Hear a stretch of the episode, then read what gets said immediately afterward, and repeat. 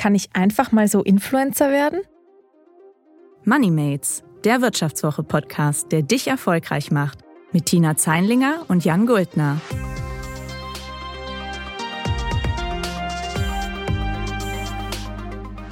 Hallo und herzlich willkommen zu MoneyMates. Mein Name ist Jan Guldner, ich bin Redakteur bei der Wirtschaftswoche. Und ich bin Tina Zeinlinger, Redakteurin bei der Wirtschaftswoche. Ja, und heute bin ich ehrlich gesagt sehr froh, nicht allein im Studio zu sein, weil ich von unserem Thema nicht allzu viel Ahnung habe, gebe ich zu.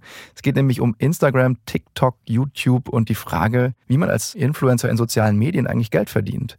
Dazu sprechen wir gleich mit einem, der davon richtig Ahnung hat, nämlich Kevin Tewe, dem Manager von Influencern wie Rezo oder Diana zur Löwen. Genau, aber bevor wir jetzt gleich damit loslegen, haben wir noch zwei Ankündigungen für euch. Erstens solltet ihr die Folge wie immer unbedingt zu Ende hören, weil ihr da gleich wieder einen aktuellen Börsentipp von Philipp Frohn hört. Also wirklich lohnenswert, dranbleiben. Und zweitens haben wir noch ein kleines Goodie für euch. Am 16. und 17. September wird Tina nämlich live auf der Karrieremesse Her Career in München auftreten. Sie spricht dort mit Edda Vogt von der Deutschen Börse, unter anderem über ETFs. Und jetzt kommt's, wenn ihr selbst dabei sein wollt, haben wir hier noch ein paar Tickets, mit denen ihr kostenlos reinkommt. Um da ranzukommen, müsst ihr eigentlich nichts machen, außer uns eine E-Mail oder per WhatsApp zu schreiben. Dann schicken wir euch die zu. Wir freuen uns drauf und kommen wir wieder zurück zu unserem heutigen Hauptthema sozusagen Influencern. Tina, du bist ja ein bisschen jünger als ich. Eigentlich müsstest du dich ja also in den sozialen Netzwerken so viel wohler fühlen. Wie viele Follower hast du denn bei Insta? Also auf Insta bin ich wirklich, wirklich schwach unterwegs. Ich habe da gerade mal 96 Abonnenten. Muss aber dazu sagen, dass ich mir Instagram auch erst vor kurzem runtergeladen habe. Also ich glaube, ein halbes Jahr ist es her. Ähm, gar nicht viel länger. Ich bin eher noch so oldschool-mäßig auf Facebook unterwegs und da kratze ich momentan an der der ja, 1000 Mann- und Frau-Marke. Äh, ja, Jan, wie schaut es bei dir aus? Ja, ich habe 56 Abonnenten bei Instagram, sehe ich gerade. Das wow. ist auch nicht. Richtig ja sogar geschlagen. Bisschen traurig. Und auf Facebook, bist du da aktiver? Äh, nee, da bin ich noch weniger aktiv, glaube ich. Da wüsste ich nicht mehr mal, was ich da eigentlich, was ich da eigentlich mache. Bei TikTok bin ich leider auch nicht, aber äh, wir werden uns heute, glaube ich, ein bisschen mehr und intensiver mit dem Thema äh, Instagram, TikTok und so weiter beschäftigen müssen, weil nämlich das Thema Influencer ein sehr aktuelles ist. Es gibt ja kaum Unternehmen, die nicht mit Influencern werben heutzutage. Es gibt sogar Gerichte, der Bundesgerichtshof setzt sich mit Influencern gerade auseinander. Man hat so ein bisschen das Gefühl, es entsteht vielleicht sogar so eine Art neues Berufsfeld äh, Influencer. Und äh, all das wollen wir heute mal besprechen und haben uns dazu, weil wir offensichtlich nicht ganz so tief in dem Thema drin sind, einen Experten dazu geholt. Er hat vor fast vier Jahren die Agentur All In gegründet. Heute sind bei ihm einige der bekanntesten deutschen Instagrammerinnen, TikToker und YouTuber unter Vertrag. Er berät zum Beispiel Menschen wie Rezo, Diana zur Löwen oder Laura Sophie. Und heute ist er uns live zugeschaltet. Herzlich willkommen, Kevin Tewe. Hallo, ihr beiden. Schön, äh, mal mit euch zu sprechen. Ja, schön, dass du da bist, Kevin. Ähm, ich dachte, wir fangen mal richtig basic an. Ab wann ist man denn eigentlich in deinen Augen ein Influencer oder eine Influencerin? Ab wie vielen Followern oder woran machst du das überhaupt fest? Philosophische Antwort. Jeder ist ein Influencer von irgendjemandem. ja, aber ähm, weil das ist immer schwierig zu sagen an Followerzahlen, weil äh, es kommt auch auf Nischen an. Ne? Es gibt äh, Sneaker-Experten, ja, die sind dann mit 30.000 einfach Riesen in ihrem Bereich. Ja, und dann mhm. gibt es natürlich viele Leute, die wir vertreten, was ja eher so der allgemeine Mainstream ist, mhm. ne, die dann so die, die Masse ansprechen. Und da für uns als Agentur relevant ab 100.000 Followern auf Instagram. Mhm. Ähm, bei YouTube müssten es schon noch mehr sein, aber bei uns ist jetzt der Fokus viel mehr zu Instagram hingegangen. Also so ab 100.000, dass wir sagen als Agentur, das ist auch ein Geschäft, womit man, äh, wovon man leben kann. Mhm. Wie kann man sich denn deinen Job so vorstellen als Influencer Manager? Also guckst du dir den ganzen Tag Instagram an und denkst, ach, das ist ein interessanter Kerl oder eine coole Frau, hat über 100.000 Follower, die ticke ich mal an. Oder äh, kriegst du Anfragen von Influencern? Wie betreust du die dann? Also vielleicht kannst du da mal ein bisschen was erzählen. Also äh, wie äh, die Creator zu uns kommen oder wir zu den Creatoren, gibt es halt wirklich verschiedene Wege. Entweder man kennt uns schon in der Branche und äh, spricht uns an und oft ist das ja immer noch ein Personal Business und das passiert dann mehr auf Events eigentlich ursprünglicherweise. Ähm, oder eben durch äh, Kontakte, also dass ein Künstler schon bei uns unter Vertrag ist und äh, die kennen sich. Ähm, manchmal sprechen wir die auch an, aber das ist dann tatsächlich seltener der Fall. Genau, weil wir, wir schauen dann schon den Feed an natürlich ähm, auf Instagram oder auch die YouTube-Videos oder auch die TikToks, je nach äh, Plattform, brauchen dann aber natürlich da bin ich auch ehrlich, immer diese Insights, die Daten. Wir wollen ja auch sehen, ist da alles sauber im Wachstum oder in der, in der Zielgruppe, also in der Demografie oder ja, passt das zu unserer Agentur, sage ich jetzt mal, diese Person zu vertreten, weil wir wissen ja auch, in welche Richtung unser Kundenstamm geht. Ähm, und dann ist so unser Alltag, sage ich mal, oder was wir machen. Ich glaube, so ganz basic, was so, glaube ich, jeder kennt und ähm, einem sofort bewusst ist, sind natürlich die Kooperationen, die Verträge, die Verhandlungen dazu, ähm, aber genauso auch falls jemand äh, presserelevante Videos hochlädt. Wie zum Beispiel dein Klient Rezo, richtig? genau, dann äh, natürlich auch äh, zu beachten, ne, wird jetzt so mit ihm sauber umgegangen, ne? Äh, wie, wie sieht das Image aus? Müssen wir pressetechnisch irgendwas machen? Bei Rezo ist es jetzt so ein Fall, er hält sich ja dann pressetechnisch zurück. Er will ja nur inhaltlich den Diskurs starten mhm. und den eigentlich nur loslegen lassen, sage ich mal. Es ist halt vieles dabei. Es kommt immer auf das Alter an. Ne? Wir haben auch Finanzberater für die oder Steuerberater und Versicherungsberater und natürlich mit Anwälten sind wir natürlich auch mal beschäftigt, wenn irgendwas ist. Wir versuchen halt uns um alles zu kümmern, sodass der Content Creator nur Content kreiert. Mhm. Und am Ende ist es ja so, dass die Content Creator damit dann auch tatsächlich mit ihrem Content Geld verdienen, oder? Also genau. Also was ist sozusagen das Geschäftsmodell eigentlich dann von so einem Influencer oder einer Influencerin? Ja, also grundsätzlich, um das so, glaube ich, ganz einfach zu verstehen, wenn ich das jetzt mit klassischen Medien äh, vergleiche, ist es, die machen natürlich Content, der für eine Relevanz sorgt. Also Content kann halt sein wie im, im Print halt natürlich Artikel mhm. oder auch im, im Fernsehen halt natürlich äh, Fernsehformate. Und dann wird zwischendurch halt Werbung eingespielt in dem Sinn. Bei YouTube gibt es natürlich die klassische ähm, Ads, also YouTube-Ads zwischendrin vor, und davor oder so, kennt jeder, ne, die man dann skippen kann oder auch nicht. Das ist so, jetzt sag ich mal, basic, das gibt es bei Twitch und bei YouTube. Und ähm, Instagram will das jetzt ausrollen und ich würde sagen, doof. Für uns als Agentur der, der relevanteste Cash-Stream sind eigentlich so die Kooperationen. Also wirklich, dass in dem Content, also in Stories, wenn so der ganze Tag begleitet wird oder in dem Feedpost Werbung auch stattfindet. Das sind halt eigentlich so die klassischen Product Placements äh, sozusagen oder Werbebotschaften, die dann passend von Kunden eingekauft werden oder wir dann zu den passenden Kunden gehen und sagen, kann man nicht zusammen was machen. Und dann gibt es natürlich auch noch größere, das sind dann so Lizenzdeals oder Testimonial-Jobs, äh, wo man dann schon das Gesicht von der Marke wird oder mit der Marke zusammen etwas kreiert. Mhm. Das ist natürlich auch ziemlich influencerabhängig und auch davon abhängig, wie groß jetzt wahrscheinlich das Unternehmen ist, mit dem man zusammenarbeitet.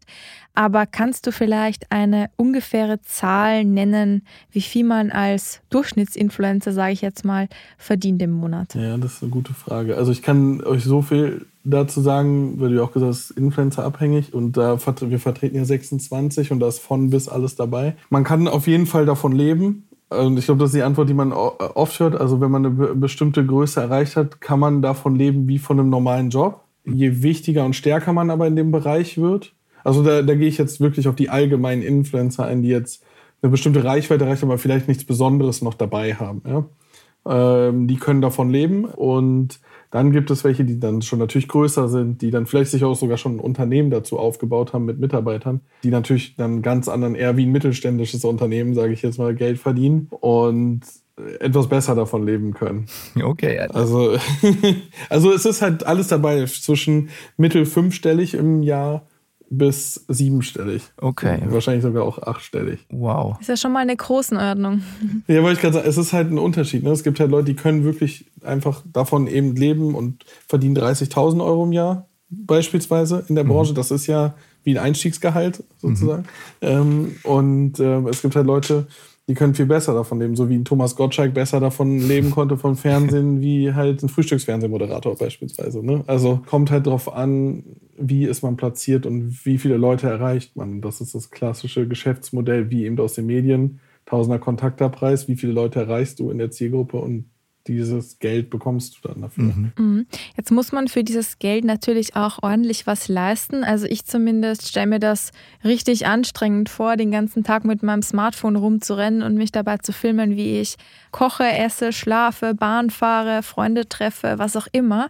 Was muss man denn deiner Meinung nach unbedingt können, um ein guter Influencer zu sein? Ja, da, da mache ich immer so gerne so den, den Rücksprung in der Zeit, als ich vor sieben Jahren angefangen habe, die erste äh, Influencerin Diana zu Löwen äh, zu managen. Das war noch eine Zeit auf YouTube, wo man etwas Besonderes gemacht. Also entweder man war sehr entertainmentlastig und unterhaltsam oder man hat irgendwas Besonderes gemacht, weswegen Leute einem gefolgt sind und äh, von dir etwas gelernt haben. Und da ist es immer wichtig und nämlich genau das, was du sagst, ist, glaube ich, nicht nur das Anstrengende, mit dem Smartphone alles zu begleiten. Das, der nächste Step ist eigentlich, so relevanten Content zu machen, dass die Leute auch dranbleiben und das jeden Tag. Dass du halt nämlich eben nicht jeden Tag das Gleiche machst, sondern dir immer wieder was überlegst, was ist ein Mehrwert für meine Follower? Weil es gibt ja auch äh, Mami-Influencer, so, die dann vielleicht alternative Erziehungsstile zeigen oder auch irgendwie, wie man easy seine Kinder beschäftigen kann am Wochenende oder mit Spielzeugen bauen oder sowas. Äh, dann gibt es die Kochleute. Es gibt ja nicht den Influencer, ne? Es gibt ja auch nicht den Moderator. Es mhm. gibt halt für jede Nische etwas. Es gibt einen Herr Anwalt auf TikTok, der mit Rechtswissen kommt und es gibt einen, weiß ich nicht, äh, einen, einen Technik-Influencer am Ende, der über was ganz anderes redet.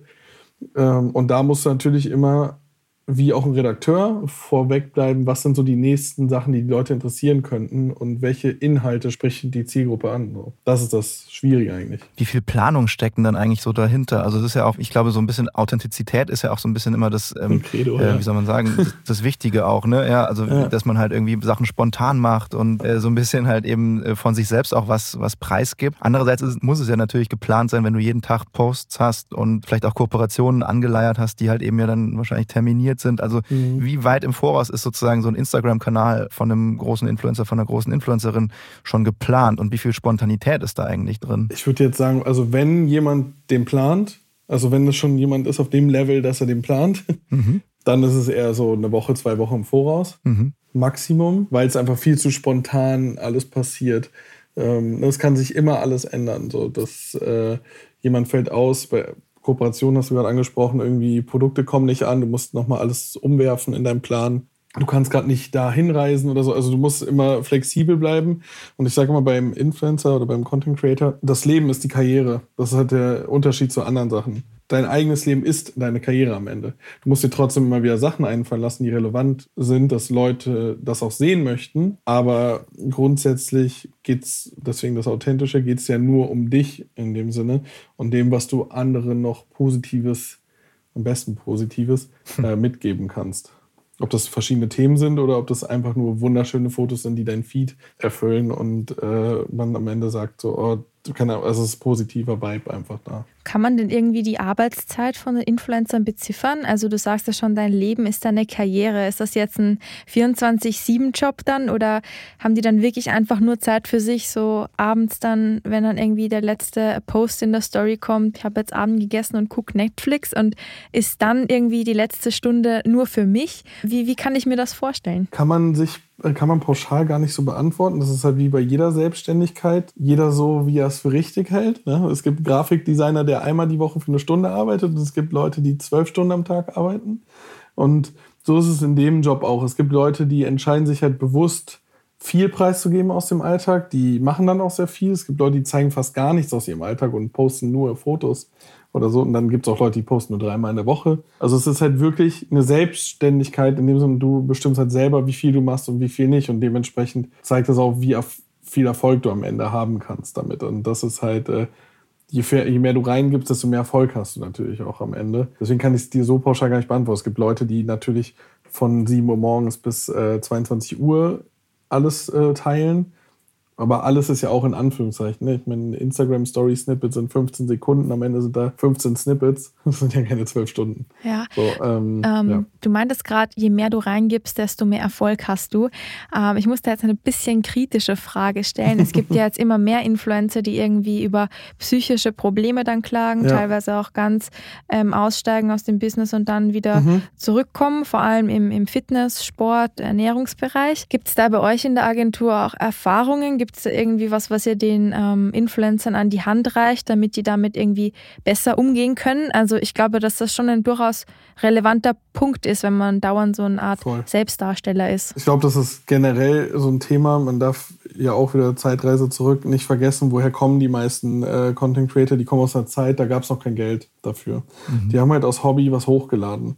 Und auf einmal ist das wie so eine Lawine geworden natürlich. Ne? Und ähm, du hast dann, es kam mehr Social Media Plattformen, du musstest mehr machen, um, um dabei zu bleiben. Du hast ja auch natürlich einen Vorteil, du hast dein Hobby zum Beruf gemacht und du wusstest nicht mal, dass es einen Beruf werden kann. Aber es ist halt super viel äh, zu tun und wir versuchen immer mehr von denen wegzuhalten, die negativen Dinge, soweit wir es können. Aber trotzdem ist es natürlich eine Belastung. Also je mehr man sich für etwas einsetzt, für ein Thema, was vielleicht auch gesellschaftlich kritisch äh, beäugt wird, desto mehr kriegt man auch äh, Gegenwind. Ne? Und äh, das ist aber in jedem Job so. Wenn man was verändern will, kriegt man auch mehr Gegenwind. Es gibt natürlich auch Leute, die gehen sehr einfach damit um und ecken gar nicht an. Die haben das Problem gar nicht so. Und es ist, glaube ich, eine ganz normal menschliche Sache. Es sind ja nicht nur die Content Creator, die psychische Probleme haben. So, ich glaube, in den letzten anderthalb Jahren sind auch viele andere Menschen dazu gekommen. Und auch davor ist es halt eine Frage unserer Gesellschaft ja eher.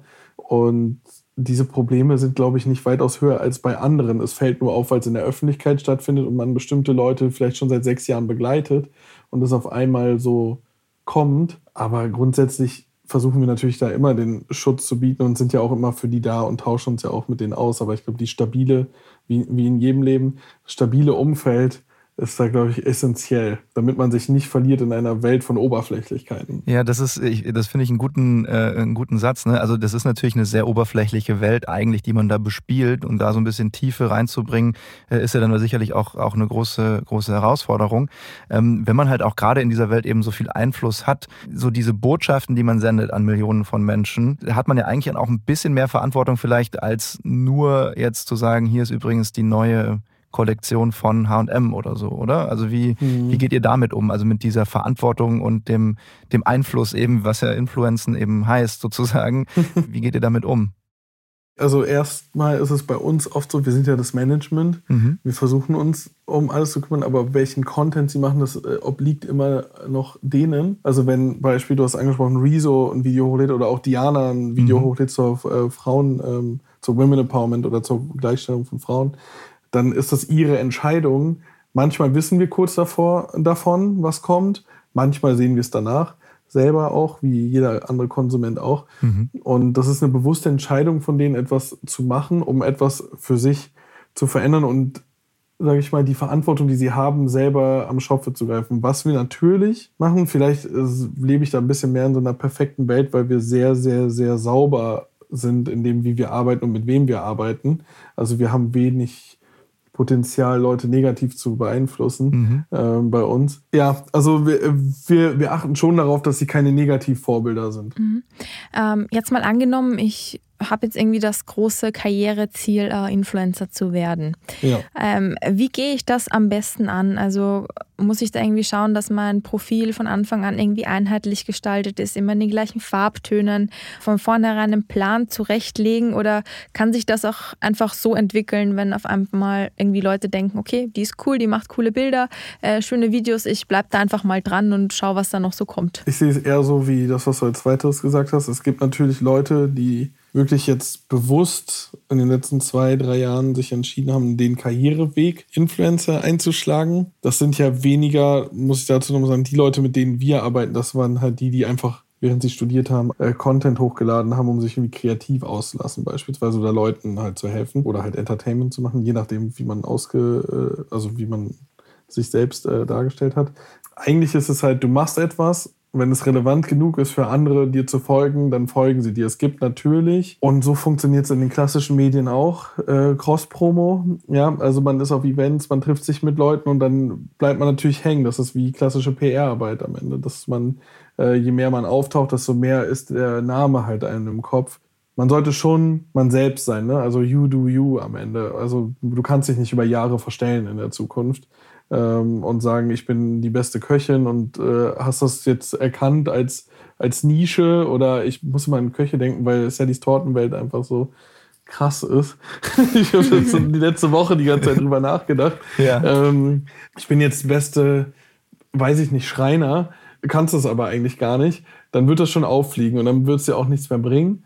Und deswegen you do you am Ende. Das, was man kann, das nach außen zu treiben. Und natürlich ist diese Masse, also diese großen Influencer, das, die sind alle aus einer Zeit, wo die natürlich ja, mitgewachsen sind mit den Plattformen. Und jetzt geht es ja viel mehr immer zu den Nischen hin. Es gibt Leute, die noch groß werden oder auch sehr, sehr groß werden, ähm, aber dann eher mit einer neuen Plattform wieder. Mhm. Aber diese Nischen sind eigentlich das Relevante. Ne? Jeder sucht sich jetzt so seine Nischen-Bubbles und sagst so, ich folge jetzt mal dem, weil ich finde es voll interessant, äh, mhm. dem veganen Influencer zum Beispiel, der mich aufklärt über Inhaltsstoffe oder so und ich lerne dazu. Und äh, dann ich kenne das tatsächlich auch von, von, von YouTube, fällt mir nur gerade so ein. Ähm, ich bin da jetzt irgendwie in der Corona-Zeit irgendwie auf so einen Sauerteig-Influencer gestoßen. der hat irgendwie so, irgendwie so witzige Experimente, so ein Deutscher, der auf Englisch äh, Sauerteig-Experimente macht. Und das war irgendwie so ein sehr zeitgeistiges Ding irgendwie. Aber ich finde diesen Nischengedanken interessant, weil ähm, wenn wir wir jetzt irgendwie das so äh, als äh, Analogie zum Aktienmarkt nehmen würden, ne? also da will man ja auch eigentlich möglichst früh einsteigen, um möglichst viel Rendite mitzunehmen. Ähm, wenn ich jetzt erst einsteige, ist es nicht eigentlich auch schon zu spät, jetzt Influencer zu werden? Ja, das die, mit der Frage wurde ich die letzten Jahre schon immer wieder konfrontiert. Kann man noch groß werden? Und dann mhm. kommt Herr Anwalt auf TikTok oder Gewitter am Kopf auf YouTube, die in mhm. drei Monaten eine Million Abonnenten gemacht haben es wird immer wieder irgendein neues Phänomen geben oder auch durch Twitch dann Leute groß geworden sind. Ich glaube, der Aktienmarkt ist eigentlich dann wieder ein guter Vergleich. Es ist ja nicht jetzt in Aktien einsteigen, sondern jetzt in einen bestimmten Markt. Mhm. Ne? Äh, ob ich jetzt in den Wasserstoffmarkt gehe oder dass ich äh, bereue, jetzt erst bei Tesla einzusteigen oder so. Das äh, hat ja eher mit dem Markt zu tun und so ist es bei uns auch, weil was du gerade auch sagst, Zeitgeist am Ende.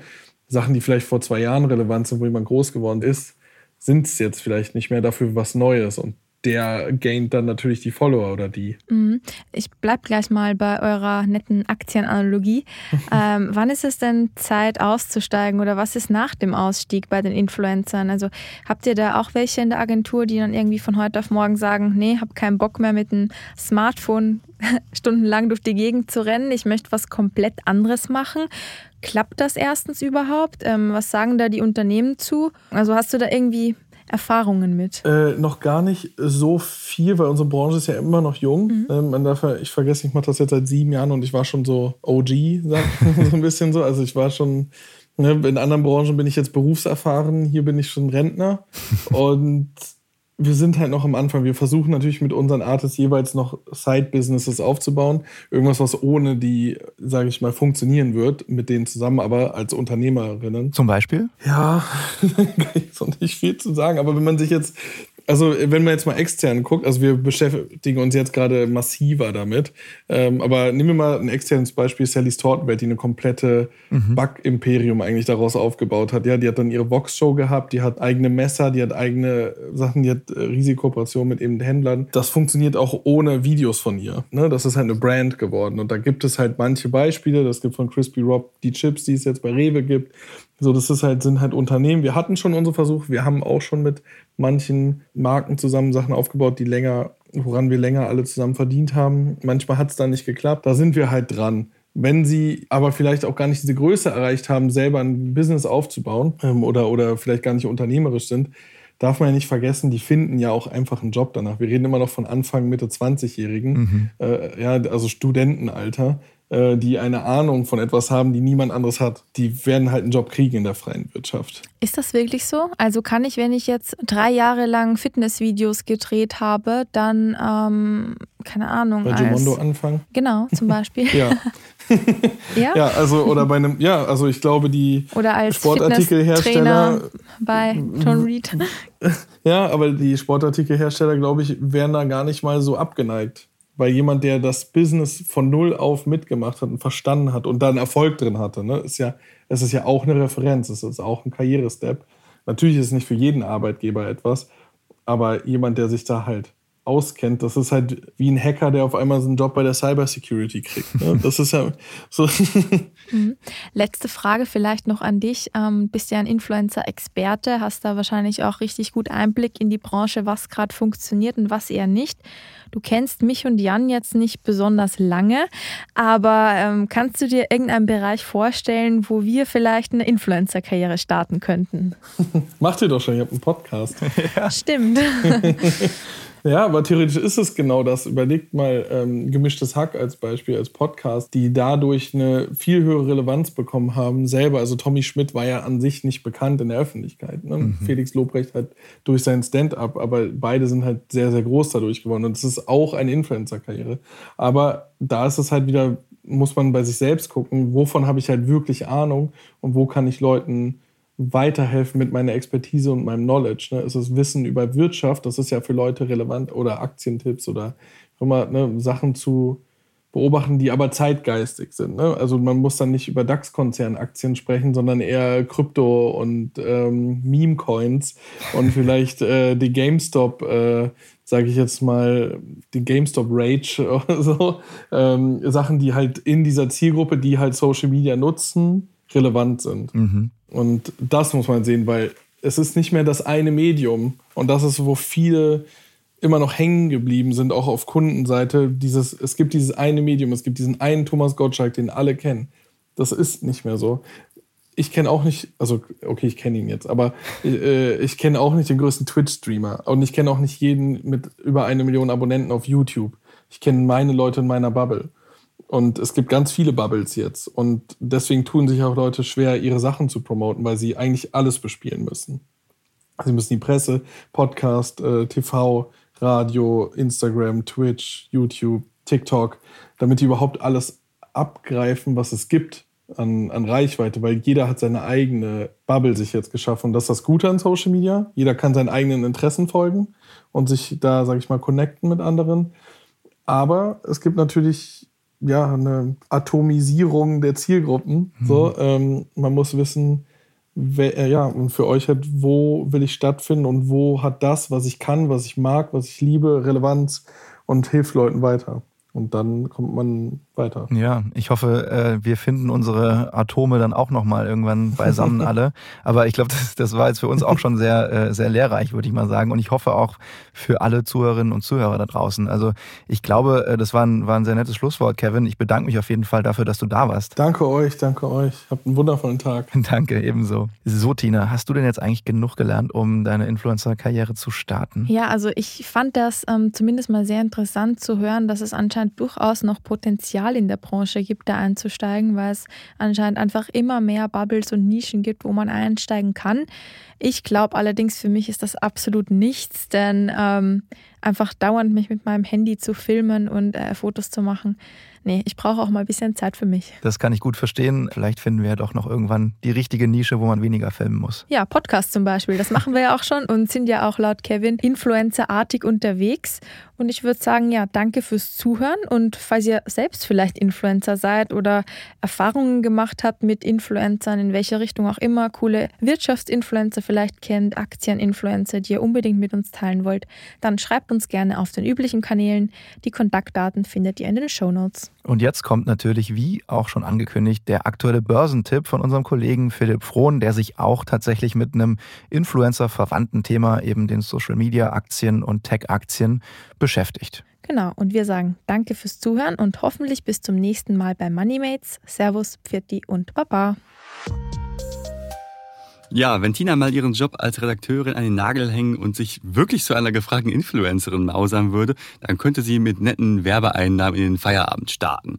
So Angebote bekommen jetzt aber natürlich die wenigsten, habe ich auch noch nicht, obwohl es bei mir auf dem Profil eigentlich nur Bilder von unserem Hund Freddy gibt und äh, man weiß ja für gemeinhin, dass ein Hund immer ganz schön zieht. Aber man kann auch anders mit Social Media Geld verdienen, zum Beispiel indem man Aktien der Tech-Unternehmen investiert. Facebook, Instagram und Co. sind für die meisten kaum mehr aus dem Alltag wegzudenken. Jeder nutzt es irgendwie ja, fast drei Milliarden Menschen nutzen mittlerweile soziale Netzwerke, um mit Freunden in Kontakt zu bleiben, ihr Essen zu fotografieren oder ja auch jemanden für gewisse Stunden zu finden. An Facebook gibt es ja viel, das einen stören könnte. Das US-Unternehmen ist ein wahrer Datenstaubsauger und steht immer wieder in der Kritik, weil dort Fake News verbreitet werden. Und trotzdem, es ist das größte soziale Netzwerk der Welt und ja, macht damit auch ganz schön gute Gewinne. Rund 84 Milliarden verdiente Facebook im vergangenen Jahr allein mit Werbung. Der Gewinn sprang auf satte 9,5 Milliarden Dollar. Die Geldflut macht es Facebook möglich, Konkurrenten wie Instagram oder WhatsApp einfach zu schlucken, wenn die zu groß werden. Ja, und so macht sich Mark Zuckerbergs Tech-Unternehmen unersetzlich und für Aktionäre nun mal teuer. Um die 360 Dollar notiert der Kurs aktuell. Das sagt jetzt natürlich immer wenig aus, ob jetzt der Einstieg teuer ist oder günstig. Und da sollten Anleger auf eine Ziffer gucken, das sogenannte Kurs-Gewinn-Verhältnis, kurz KGV. Das ist sowas wie so äh, die entscheidende Größe, ob sich ein Einstieg lohnt oder nicht. Dieser Wert, der gibt nämlich an, mit welchem Vielfachen des Jahresgewinns ein Unternehmen an der Börse bewertet wird. Das klingt sehr kompliziert, kann man sich aber relativ leicht merken. Je höher das KGV, desto teurer ist die Aktie. Bei Facebook liegt es bei 25,8 ungefähr. Und damit ist es deutlich teurer als die meisten Aktien im deutschen Leitindex DAX. Die Analysten sagen trotzdem, kauft euch Facebook-Aktien, denn da ist noch Luft nach oben. Auch im beruflichen Kontext wächst die Bedeutung von Social Media zunehmend. Das merken wir ja alle. Wir sind bei Xing, LinkedIn angemeldet und bekommen da ganz viele Anfragen. Und mit Xing gehört eines der wichtigsten Karrierenetzwerke zur New Work Group. Und die wiederum ist im SDAX gelistet, also ein deutsches Unternehmen. Aktuell liegt der Kurs bei um die 250 Euro. Der Einstieg ist mit einem KGV von 36 auch nicht gerade billig. Und die Analysten sind hier auch etwas zurückhaltender und sehen da nur noch wenig äh, Wachstumspotenzial. Und das hängt dann wahrscheinlich auch damit zusammen, dass LinkedIn gerade ein ziemlicher Konkurrent ist und da muss Xing sich noch behaupten. Deswegen da etwas vorsichtig sein. Beliebt sind auch gerade Aktien der Match Group. Hinter dem Unternehmen steht zum Beispiel die Dating-App Tinder. Kennt wahrscheinlich der eine oder andere. Die Aktie liegt gerade bei 136 Dollar. Allein vom KGV gesehen ist sie teurer als die Aktie von Facebook sogar noch. Das KGV liegt hier nämlich bei knapp 67.